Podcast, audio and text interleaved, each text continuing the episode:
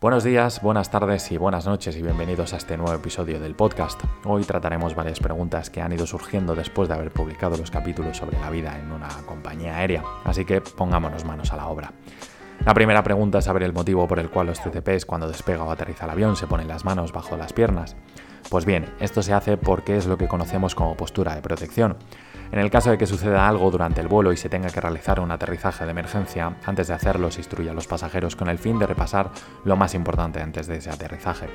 Y una de las cosas que se les enseña es la postura de protección, que consiste en colocar la cabeza contra el respaldo del asiento delantero y las manos colocarlas detrás de la nuca.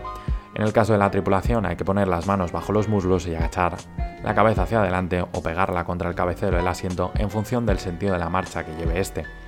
La siguiente pregunta es el motivo por el cual hay que subir las ventanillas del avión a la hora de aterrizar y despegar.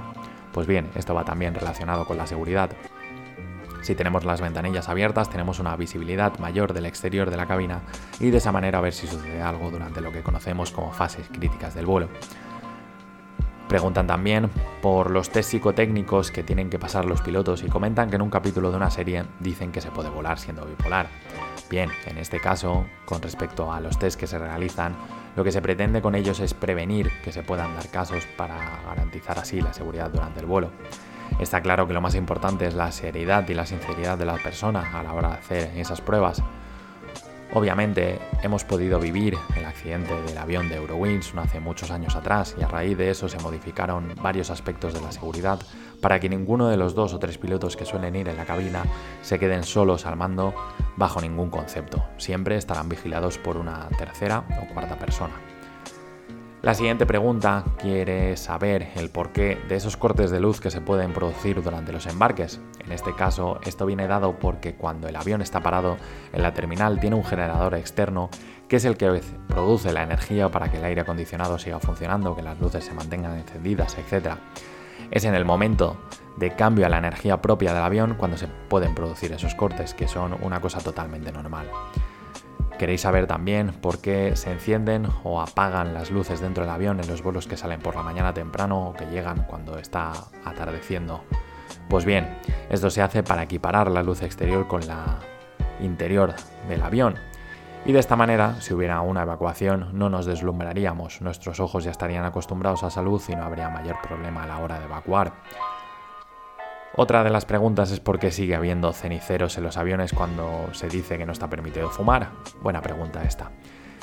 En este caso, los ceniceros, si os habéis fijado, están siempre en las zonas de los lavabos, ya que es el lugar al cual va la gente si quiere fumar, pese a que no se pueda.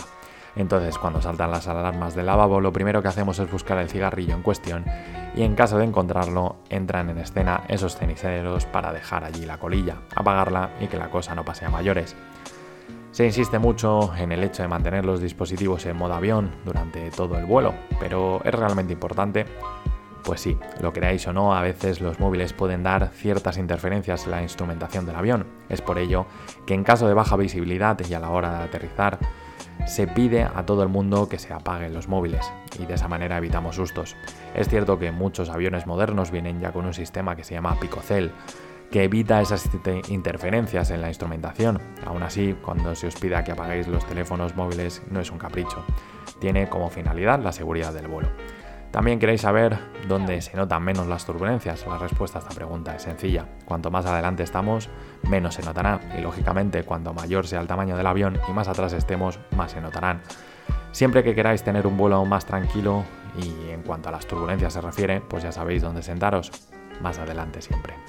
Por último, el consejo que os puedo dar a aquellos que no queréis montaros en el avión o que os cueste a horrores hacerlo, deciros que no os preocupéis por nada. Como habéis escuchado ya, las tripulaciones estamos muy bien entrenados para cualquier posible situación que se dé durante el vuelo. Además, los aviones están cargados de sistemas que ayudarán a que no pase nada. Así que subid sin problema, relajaos y disfrutad del viaje, porque ya sabéis, si queremos y nos organizamos bien, tenemos tiempo para todo.